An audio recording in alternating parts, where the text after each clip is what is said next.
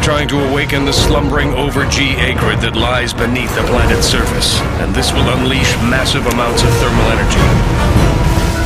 NEVEC will take all this thermal energy and then abandon the planet to its fate.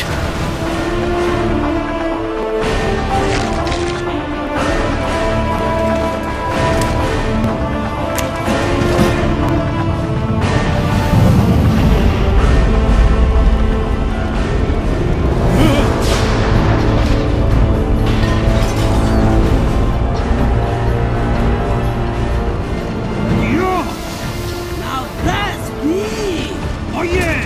What do you think you're doing? Isn't it obvious? We are taking it!